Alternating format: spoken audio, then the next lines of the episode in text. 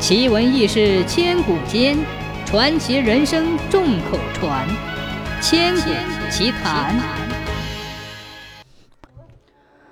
传说天上的八仙下凡，常到人间探访。他们攀山越岭，漂洋过海，历经千辛万苦。有一天，来到了江汉平原腹地天门黄潭的一个小村。刚踏上这个村时，没见到一个人影。只见一排排建设中的新房，在绿树掩映下十分漂亮。神仙铁拐李背着葫芦，想找点水给大家解解渴，始终是找不到一个人。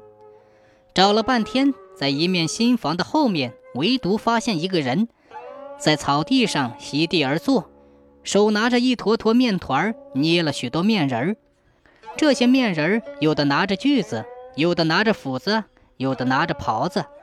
个个栩栩如生，铁拐李看得出了神。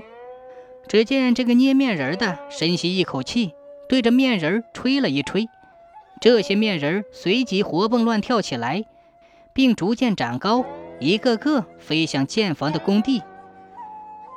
铁拐李忙拉着众神仙来看稀奇。众神仙看见，刹那间工地上到处是建房的木工师傅。好似天降工匠，原来这个坐在地上捏面人的就是鲁班。众神仙由铁拐李带路向鲁班走来，并作揖问道：“老师傅，您建造的房子真漂亮，您的徒弟个个都是能工巧匠，为人间带来了幸福。请问师傅尊姓大名啊？”鲁班忙起身，引众神仙走进了屋，又忙叫小徒弟端茶。给神仙们赐座，然后向众神仙讲述了自己名字的来历和带徒弟的艰辛。众神仙见鲁班也不是凡夫俗子，就如实向鲁班讲述了各自的身世，并说：“师傅为人世间造福，其精神让我们敬佩。我们见人间贫穷，富贵悬殊，特此下凡来救助穷人。”鲁班连忙下跪说。我有眼不识泰山，众神仙为解人间疾苦，经历了万水千山，请在寒舍吃顿便饭，以表敬意。说着，领神仙们走进了客厅。客厅内各式桌椅板凳，庄重典雅，古朴大方，闪闪发光。众神仙赐座后，不一会儿，饭菜端了上来。鲁班向众神仙敬酒，大家一起畅饮，好不快乐。这时，蓝采和来了一对快板助兴。鲁班一听，高兴极了，连忙表态说：“与众神仙交朋友，真是天赐良缘。